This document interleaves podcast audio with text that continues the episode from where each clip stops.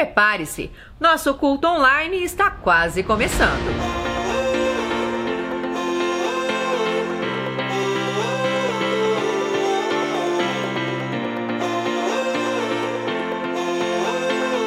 Oi, gente, estamos aqui hoje para te ajudar a se preparar para os cultos online da C3. É isso aí, e a gente tem algumas dicas para que esse tempo seja muito proveitoso para você e para sua família. Os nossos cultos começam pontualmente às seis e meia da tarde, todos os domingos. Você pode acompanhar no Instagram da C3, no Facebook da C3 Curitiba e também no nosso canal do YouTube. E uma pergunta: você já tem o app da C3 Curitiba? Não! você precisa baixar. Lá você vai ficar por dentro de tudo que acontece em nossa igreja. Programe-se para que você esteja focado somente na transmissão. Não faça nenhuma tarefa paralela, realize tudo antes. Lembre-se, a sua casa é a igreja.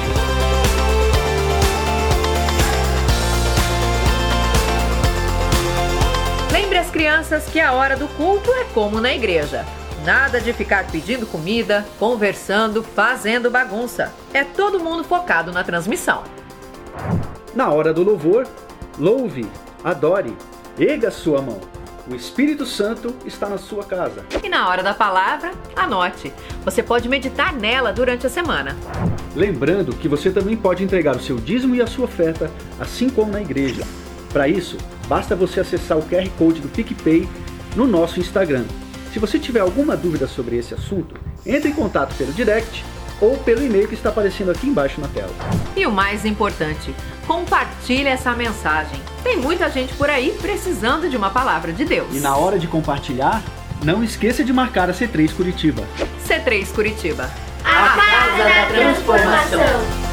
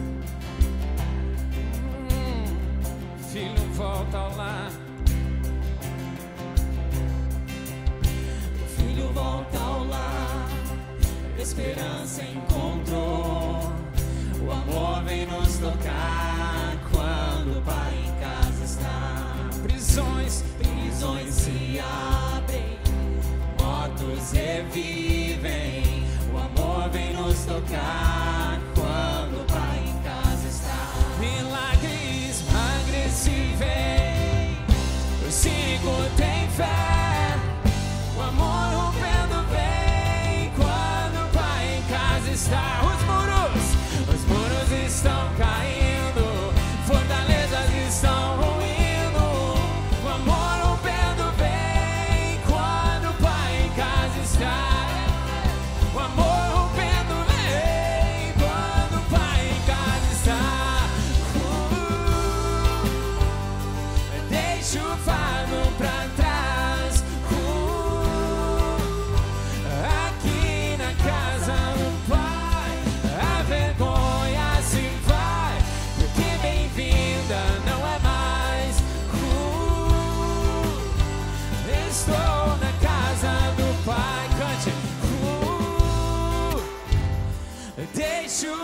do Brasil.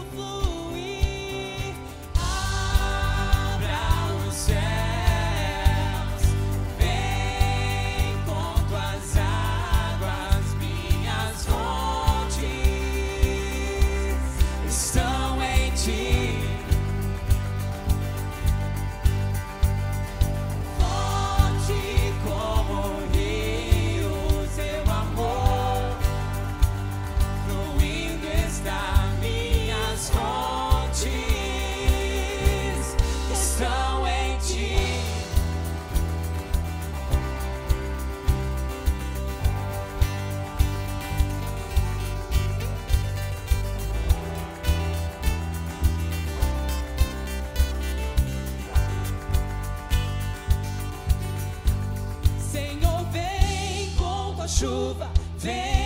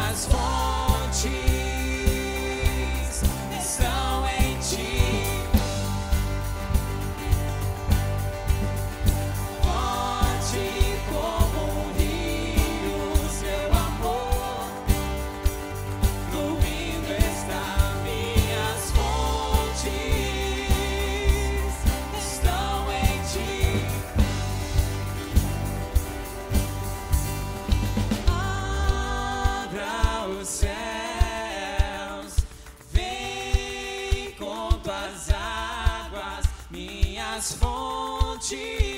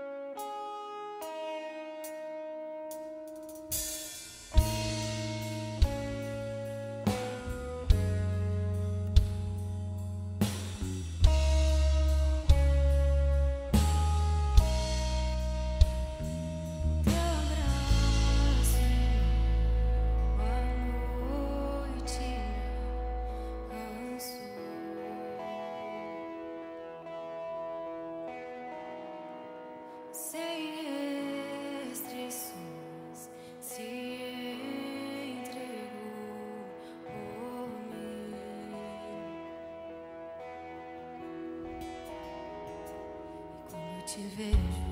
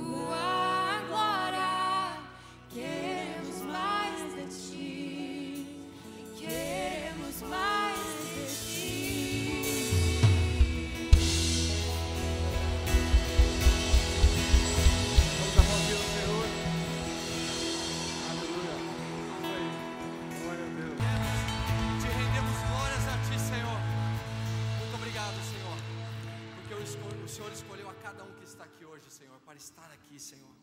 Pai, o Senhor tem escolhido as nossas vidas, Senhor, a cada um que está aqui, Senhor. O Senhor olha para cada um individualmente, Senhor, e tem um carinho especial com cada um individualmente aqui, Senhor. Pai, muito obrigado por essa noite. Muito obrigado que estamos aqui juntos hoje, Senhor. Muito obrigado pela tua presença, muito obrigado pelos louvores, muito obrigado, Senhor, pela celebração ao teu nome, Deus. Nós te agradecemos por esse tempo aqui, Pai. Muito obrigado, Jesus. Esteja conosco agora, Espírito Santo, nesse momento de pregação, de falarmos da tua palavra, que possa ser um momento gostoso, Senhor, e que o Senhor possa estar conosco. Muito obrigado. Em nome de Jesus. Amém. Seja bem-vindo. Você pode se assentar, por gentileza. Obrigado, banda. Uau, incrível essa última música, tá até arrepiada, hein? Caramba, quebrou tudo, hein? Show. Glória a Deus. Que bom que você está aqui, a gente está muito feliz. Tem um pessoal lá em cima também. Que bom que você está aqui hoje. A gente está muito empolgado. Eu estou um pouco mais calmo hoje, mas não menos do que as outras vezes. E para nós é um motivo de alegria estar aqui. É muito legal, muito gostoso. O Ronald fica fazendo gracinha com a Cris aqui, né? E brincando com ela. Depois ele não sabe por que, que, ela, por que, que ele não prega, né? Porque quem faz as escalas é a Cris.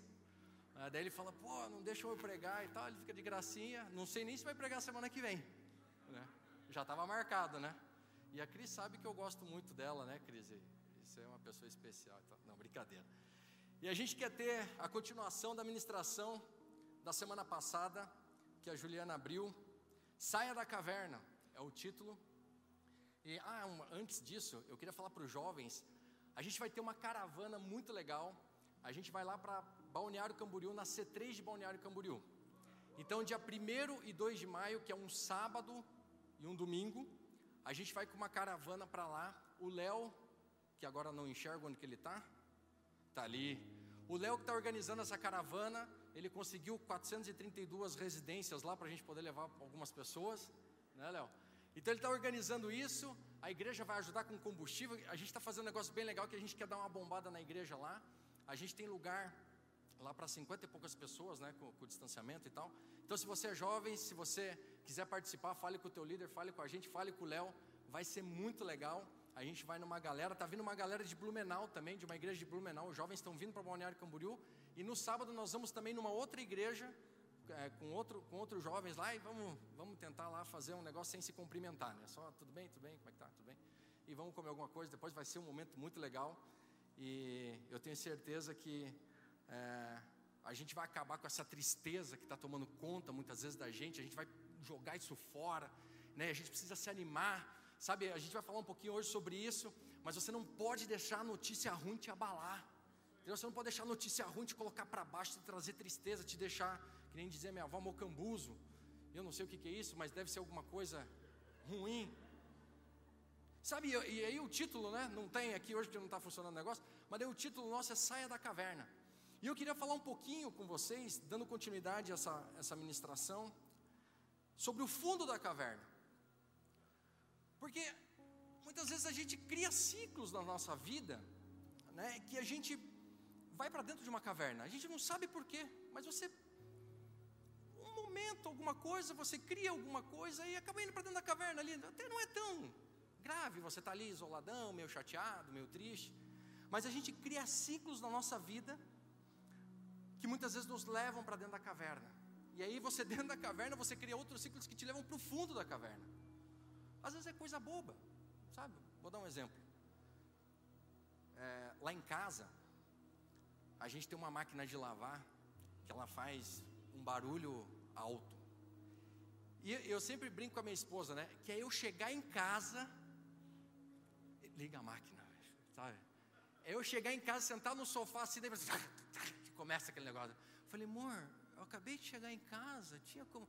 É rapidinho, daí eu vou lá no cronômetro da negócio, tá sete horas para acabar aquele negócio, vai a madrugada inteira lavando aquele negócio. Já sai passado da máquina, né?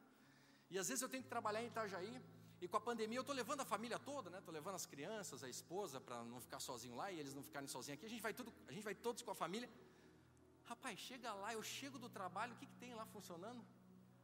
A bendita da, da lavadora de roupa, né, meu amor?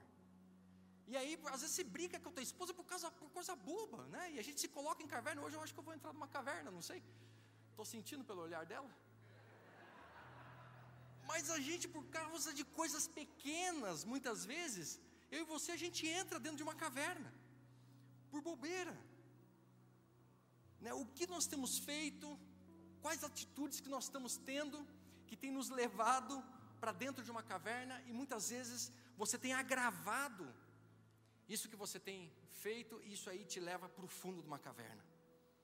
Sabe, a depressão ela não começa do dia para a noite. A tristeza ela não começa do dia para a noite. A vontade de tirar a vida não começa do dia para a noite. São pequenas atitudes que eu e você vamos tomando e que vão nos levando para um lugar de solidão, de isolamento, de tristeza. Isso vai ficando pesado sobre as nossas vidas. Que que eu e você temos que largar, temos que abandonar, temos que mudar para que eu e você não estejamos indo para o fundo da caverna, mas que nós possamos estar saindo da caverna. Não somos os homens da caverna, mas hoje, para quem não estava semana passada aí, nós estamos falando sobre uma caverna. Mas vamos lá. Eu queria, eu queria falar sobre um personagem bíblico, é, é o profeta Elias. Eu sempre confundo com Elias, mas é Elias. Hoje eu vou falar de Elias. E só para você se situar na história, lembra de Moisés que abriu o Mar Vermelho? Lembra disso? Que dele, quando ele abriu o Mar Vermelho, é que os, o povo de Israel estava saindo do Egito, teve as dez pragas lá, gafanhoto, aquele negócio todo. E aí ele passou com o povo e tal, ficaram no deserto, saíram do deserto, Moisés morreu, veio Josué. Josué conduziu o povo a entrar na terra prometida e tal. Depois da terra prometida, eles pediram, teve os juízes lá, eles pediram um rei, veio um rei, depois veio Davi, lembra de Davi que matou Golias? E essa história veio vindo. Aí chegou num rei chamado Acabe. E é daqui que eu quero narrar a história. Então, só para vocês se situarem, é, de quem que a gente está falando e em que ponto da história é, do povo de Israel está isso. O, o, governo tinha se dividido, né, o reino se dividiu, e aqui nós vamos falar do reino de Israel hoje.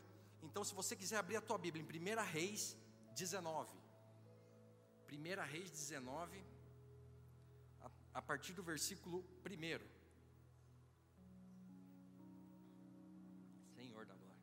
Precisando de um babador também. Não vai dar choque aqui esse microfone, né, pequeno? Então tá bom. E lá diz assim: Acabe contou a Jezabel tudo o que Elias havia feito e como havia matado todos os profetas à espada. O que aconteceu aqui? Elias, se você olhar um capítulo antes, Elias fez um desafio com os profetas de Baal. Baal era um deus que existia na época, e, e, e ele fez um desafio: ó, se esse Baal é o Deus verdadeiro, tem que cair fogo do céu aqui. E ele falou: e eu vou fazer um altar aqui. Se Deus é o Deus verdadeiro, vai cair fogo do céu. E os profetas de Baal ficaram lá o dia inteiro. Ah, manda fogo, Baal, e tal, tal, tal, e Baal, manda fogo e tal. E não veio nada. E aí veio Elias, Eliseu, Elias, oh meu Deus, é Elias, é Elias. Veio Elias e falou: Senhor, manda fogo. Veio o fogo, ele foi lá, matou todos os caras. Foi isso que aconteceu. E aí o rei foi contar para a esposa dele, para a rainha, que era Jezabel. Ela ficou um pouco nervosa. Então Jezabel mandou um mensageiro a Elias para dizer-lhe: que os deuses me castiguem se amanhã a esta hora você não te, se, é, que os deuses me, castiguem se amanhã a estas horas eu não tiver feito com a sua vida o mesmo que você fez com a vida de cada um deles. E Elias ficou com medo. E aqui me chamou a atenção, porque olha só, tem que olhar lá para cima também, desculpa pessoal, me perdoem. E Elias aqui me chamou a atenção que ele ficou com medo. Cara, ele tinha acabado de fazer cair fogo do céu. Logo depois ali, ele falou, ele tinha falado que não ia chover. E aí ele depois falou, agora vai chover e voltou a chover. Era um cara que tinha passado por umas experiências sobrenaturais absurdas. Só que uma carta que ele recebeu, a Bíblia diz que ele ficou com medo. E não é errado a gente ficar com medo. Não, é, não, não, não tem problema você ficar com medo. A gente fica com medo. Dá, dá, dá medo, né? A gente fica com medo levantou-se para salvar a sua vida e se foi e chegou a Berseba, que pertence a Judá. E ali ele deixou o seu servo. Ele mesmo, porém, foi para o deserto caminhar, é, caminhando um dia inteiro. Por fim, sentou-se debaixo de um zimbro. Sentiu vontade de morrer. Cara, você está vendo como as coisas vão passando durante os anos e repete-se as mesmas coisas? Medo, vontade de morrer, depressão, tristeza, e orou: Basta, Senhor, tira a minha vida, porque eu não sou melhor do que os meus pais. Deitou-se e dormiu debaixo de um zimbro, e eis que um anjo tocou nele e disse: Levanta-se e coma. E Elias olhou e viu perto da sua cabeça um pão assado sobre as pedras em brasa e um jarro da água. E comeu, bebeu e tornou a dormir. O anjo do Senhor voltou, tocou nele e disse: Levanta-se e coma, porque a viagem será longa. Então Elias se levantou, comeu e bebeu. E a força daquela comida caminhou 40 dias e 40 noites até Horebe o monte de Deus. Ali entrou numa caverna. Ali entrou numa caverna, onde passou a noite. E eis que a palavra do Senhor veio a ele e disse: O que você está fazendo aqui, Elias? O que você está fazendo aqui? Ele respondeu: Tenho sido muito zeloso pelo Senhor, Deus dos exércitos, porque os filhos de Israel deixaram a tua aliança, derrubaram os seus altares e mataram os seus profetas à espada só fiquei eu, e eles estão querendo tirar minha vida. Então foi-lhe dito: saia daí e fique diante do Senhor. Cara, hoje é o dia de você sair da caverna. Hoje é o dia que você vai deixar a tristeza de lado, a depressão de lado, você vai deixar a notícia ruim de lado e você vai sair da caverna. Sabe, dá passos, a gente tem que dar passos para isso. Saia daí e fique diante do Senhor. Eis que o Senhor estava passando e um grande e forte vento fendia os montes e quebravam as rochas diante do Senhor. Mas o Senhor não estava no vento. Depois do vento houve um terremoto, mas o Senhor não estava no terremoto. Depois do terremoto veio um fogo, mas o Senhor não estava no fogo. Depois do fogo veio um som de um suave sussurro. Quando Elias ouviu isso, cobriu o rosto com o seu manto e saindo pôs-se à entrada da caverna. E eis que veio uma voz e lhe disse: o que você está fazendo aqui, Elias? Ele respondeu: Tenho sido muito zeloso pelo Senhor, Deus dos exércitos, porque os, meus, porque os filhos de Israel deixaram a sua aliança, derrubaram os seus altares e mataram os teus profetas à espada, fiquei só eu, e eles estão querendo tirar minha vida. Então o Senhor disse a Elias: Vá, volte ao seu caminho para o deserto de Damasco. Volta, volta para o caminho, volta para o caminho. E aí eu queria já entrar no primeiro ponto, narrando essa história de Elias Primeiro dizendo para você, não é vergonha você ter medo. Não é vergonha você passar por uma situação difícil. Não é vergonha você estar em depressão. Não é vergonha você ter vontade de tirar a sua vida. Mas você não precisa fazer isso. Você não precisa aceitar a tristeza. Você não precisa aceitar o medo. E o que Jesus tem para dizer para você, saia para fora. Ouça minha voz. Mas esse é o último ponto, porque o primeiro ponto eu e você precisamos reconhecer que nós precisamos de ajuda. Sabe, reconheça. Reconheça que você precisa de ajuda. É o primeiro ponto. Como o Ronald falou aqui, né, o desejo de nós ajudarmos as pessoas que estão precisando, e a gente faz isso, faz muito isso aqui. Nós temos um departamento só para isso aqui. E a Bíblia fala da importância de eu e você ajudarmos uns aos outros. Em Gálatas 6, 2 diz assim: levem as cargas uns dos outros, assim estarão cumprindo a lei de Cristo. Às vezes não é um problema financeiro que você está vivendo, mas é uma tristeza profunda. Procura a gente, cara. Vem até a gente. Não deixa essa tristeza dominar o teu coração e fazer com que a tua vida comece a ir para um rumo terrível por causa de uma tristeza. Sabe, por causa de um problema no casamento, por causa de um problema com seu filho. Sabe, procura a gente. Nós, como igreja, queremos nos ajudar uns aos outros. Eu tenho necessidades e a gente compartilha. Nós temos o nosso Connect lá, a gente fala, a gente chora. A gente compartilha as aflições. É que dá a impressão que quando as pessoas olham a gente aqui na frente, não, eles não têm problema nenhum. Até a gente estava fazendo uma live esses dias. Cadê a G? O cara colocou lá, ah, que bom, pra, é, feliz Páscoa para vocês que não tem problema nenhum. Mal ele sabe o quanto de problemas a gente tem. Sabe, a gente tem, cara, reconheça, eu preciso de ajuda.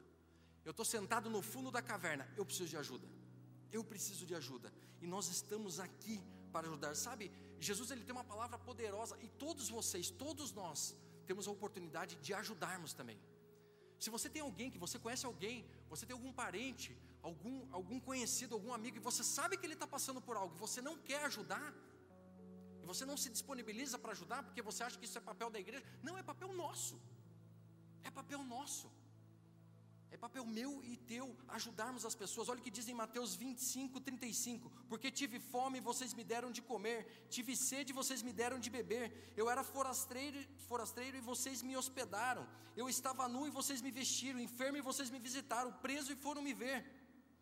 E no final diz assim: Em verdade eu digo que sempre o que fizeram a um destes meus pequeninos irmãos, foi a mim que o fizeram. Jesus está falando que o mínimo que você fizer por qualquer pessoa, é como você estivesse fazendo a Ele mesmo. Sabe quando você fala assim, ah Jesus, o que, que eu posso fazer pela tua obra? O que, que eu posso fazer por você, Jesus? Ajude outra pessoa. Ajude outra pessoa. Sabe, às vezes a gente é, é, fala sobre ajuda financeira e tal, mas às vezes a ajuda financeira é a menor. Quantas pessoas passando aflições nesses dias? Né? Por quantas pessoas você pode, em qualquer momento, orar com essas pessoas, ajudar essas pessoas, estar junto, caminhando junto. Reconheça que precisa de ajuda, reconheça. E eu queria falar sobre o segundo ponto. Não deixe o medo, nem a circunstância, nem a opinião das pessoas dominarem você. Por que, eu coloquei aqui a opinião das pessoas? Porque muitas vezes a opinião das pessoas ela vem para falar sobre aquilo que você está passando no momento. E normalmente as pessoas, sabe, muitas vezes as pessoas dão opiniões que não é para te ajudar, mas, sabe, para, ah, é, teu marido é um safado, cafajeste mesmo, mata ele, tal, manda embora, sabe? Não, não, é, não, não são palavras que trazem construção, não é um feedback que traz construção, mas traz destruição. Então, cuidado com essa opinião das pessoas quando você se abre, com quem você se abre, para que essas pessoas não peguem o teu medo e façam você ficar mais apavorado ainda. Existe uma verdade. Existe uma verdade. E muitas vezes eu e você temos oportunidade de escolher entre uma verdade e uma mentira. Fica fácil, né? Quando você sabe que é uma, apresenta para você uma mentira, você fala, não, isso é mentira, eu não quero esse negócio aí, está me enrolando aí é fácil.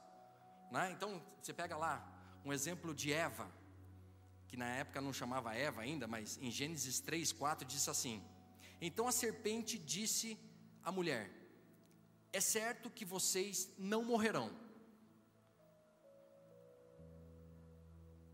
A serpente falou para a mulher naquele momento: Falou, oh, você não vai morrer. Se vocês comerem o fruto aí, vocês vão ter a sabedoria de Deus e vocês não vão morrer. Era uma mentira. E mesmo assim, a mulher foi enganada e acabou aceitando essa mentira. Então, muitas vezes eu e você somos colocados na frente de uma verdade e de uma mentira. Hoje é muito fácil, com a instrução que a gente tem, com o convívio que a gente tem, a gente escolher por uma verdade, a gente decidir por uma verdade. Né? Se você ler é, Romanos 1, 25, diz assim: Eles trocam a verdade de Deus pela mentira, adorando e servindo criaturas no lugar do Criador, o qual é bendito para sempre. Mas eu e você sabemos o que é uma mentira então eu e você sabemos diferenciar e escolher a verdade. Mas existem situações que vão ser apresentadas a mim e a você duas verdades. Duas verdades. E aí eu quero ler um pouquinho aqui com você para tentar explicar isso. Eu não estou querendo fazer uma confusão teológica na sua cabeça, mas eu quero explicar isso para você. Abra lá sua Bíblia em Lucas 4, 9. Se você quiser abrir no seu aplicativo aí para acompanhar junto, Lucas 4, 9. Então o diabo levou Jesus a Jerusalém e colocou sobre o pináculo do templo e disse: Se você é o filho de Deus, jogue-se daqui para baixo, porque está escrito: Aos seus anjos ele dará ordens ao seu respeito para que o guardem, e eles o sustentarão nas suas mãos para que você não tropece em alguma pedra. Jesus respondeu ao diabo: Também foi dito: Não ponha à prova o Senhor, o seu Deus. Sabe o que, acontece, gente? Muitas vezes é colocado duas verdades diante de você. Aqui o diabo usou uma verdade bíblica para falar com Jesus. Isso aqui está escrito no Salmo 91. Sabe aquele salmo quando você chega na casa da sua avó? Normalmente a avó católica, né, cristã e tal, ela tem lá a Bíblia aberta em cima da, da cômoda e está em cima do Salmo, ou é o Salmo 23 ou é o Salmo 91. Da minha avó era o Salmo 91. Da minha avó na casa dela, lá você chegava, tinha lá a Bíblia aberta no Salmo 91. O diabo usou uma verdade contra Jesus. E aí eu e você precisamos entender que existem duas verdades: a verdade da minha situação, a verdade da circunstância que você está passando hoje, a verdade daquilo que está acontecendo na tua vida, que está acontecendo no mundo hoje, na nossa cidade aqui. Essa é uma verdade, não é mentira. As pessoas estão morrendo, é verdade. Essa é uma verdade. A verdade da circunstância que a gente está passando, a verdade do momento que eu e você estamos vivendo. Mas existe uma verdade da minha revelação, da sua revelação, daquilo que Deus tem para a tua vida. Essa é uma verdade maior, essa é a verdade que você tem que se apegar. Essa é a verdade verdadeira. Você não é o problema que você está passando hoje, você não é a tristeza que você está passando hoje, você não é a depressão que você está passando hoje. Esse não é você, essa pessoa no fundo da caverna não é você, não é você.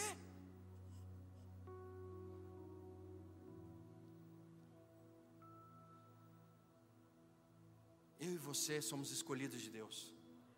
Parece meio. Hum. Eu ouço isso de todo mundo que fala isso. Cara, é verdade. Que nessa última música que nós cantamos das bilhões de estrelas, não sei o quê.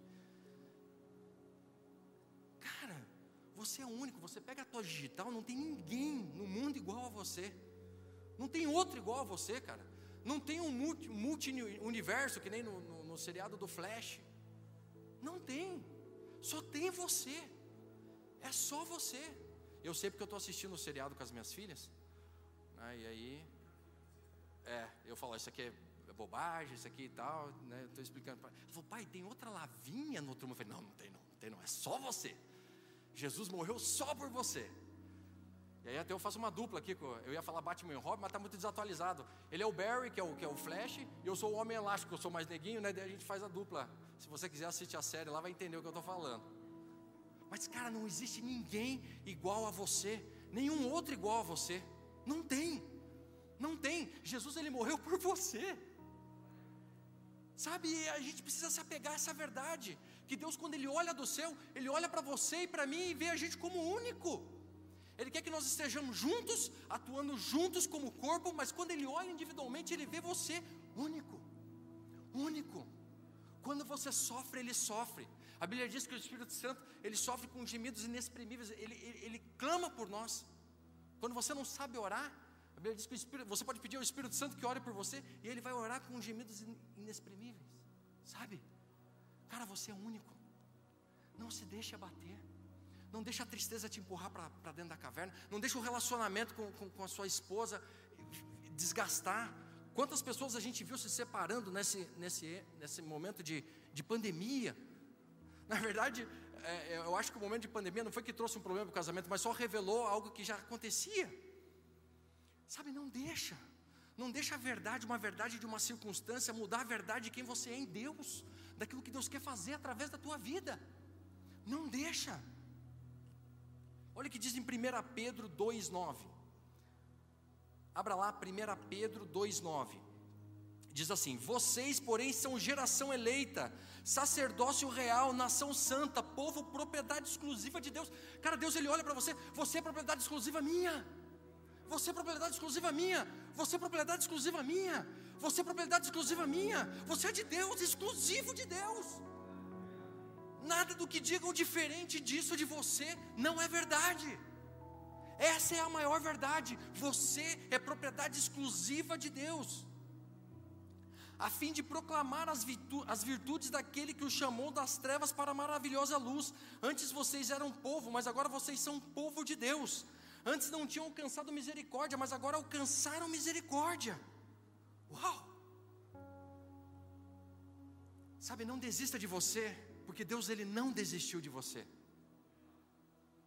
Saia da caverna, se coloque para fora da caverna, dê um passo para fora.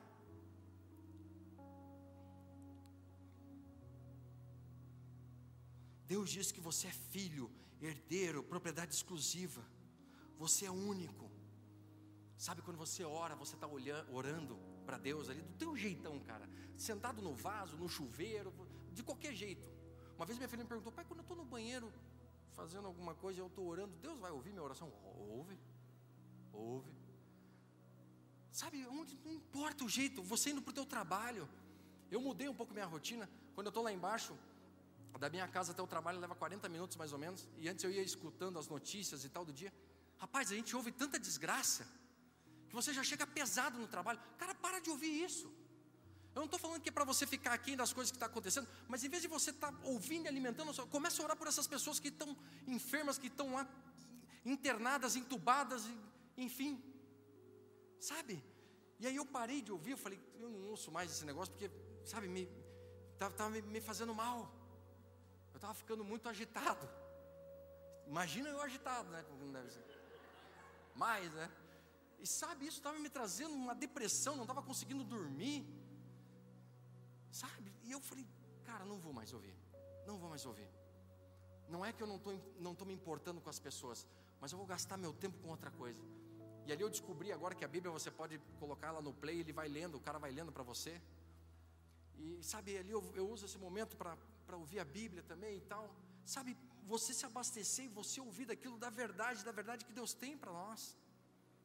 Dificuldades nós vamos passar, provações nós vamos passar. Vai acontecer, não tem jeito, não tem jeito. Nós vamos ter que passar por dificuldade. Sabe, uns mais, outros menos, uns vão embora antes, uns vão embora depois. Né, minha avó bateu 97. Quanto, quanto que a tua avó bateu? 94. Entendeu? Então, uns vão antes, uns vão depois. O importante é você saber o pós isso. Cara, isso aqui vai ser rápido. Isso aqui é muito rápido. Você olha, hoje, hoje, quando você tem 18 anos, você acha que, meu Deus, você tem muito tempo, né? Quando você faz 28, você já leva um susto. Meu Deus, passou 10 anos. Eu nem vi passar 10 anos. Eu, tô, eu vou fazer 43 esse ano. O Eduardo 45, né, Eduardo? 44, 44. Cara, você olha para trás e fala: Meu Deus, já passou 20 anos. 20 anos não é nada. Quando a gente vê, a gente está com 50, 60. Tem alguém de 70 aqui? Não, não deveria estar tá aqui está aqui tem alguém de 70. Nem levanta a mão que Deus já puxa. Não, brincadeira. Sabe, quando a gente vê, cara, passou. Quando minha avó ainda estava lúcida, algumas das últimas conversas que a gente teve, ela falou: Filho, a vida passa muito rápido. É como um conto ligeiro. Você precisa saber o pós disso. Porque a gente pode sair daqui hoje, sofrer um acidente e morrer. E aí, você vai para onde? Existe uma eternidade. Isso é a verdade. Existe uma eternidade. E eu e você temos que estar prontos para essa eternidade. Mas enquanto essa eternidade não vem, a gente vive aqui do jeito que Deus quer que a gente viva. Intensos, trabalhando, falando de Jesus para as pessoas. E é isso aí. Terceiro ponto. Ouça o som suave da voz de Jesus. Sabe, é importante eu e você ouvirmos a voz de Jesus. Sabe, Jesus ele se representa de várias formas e para cada um ele fala de uma forma diferente. Sabe, não existe um padrãozinho, não. Vai vir, um, você vai estar sentado numa cadeira preta, debaixo de uma luz amarela, e aí, a hora que você apagar a luz, vai vir. Não. Sabe, começa a pedir para Deus: Eu quero te ouvir, Senhor. Eu quero te ouvir. Eu quero te ouvir. Deus, eu quero te ouvir. Jesus, eu quero te ouvir. Sabe, comece a pedir isso. Ouça o som suave da voz de Jesus. E aí eu quero contar mais uma narrativa da palavra de Deus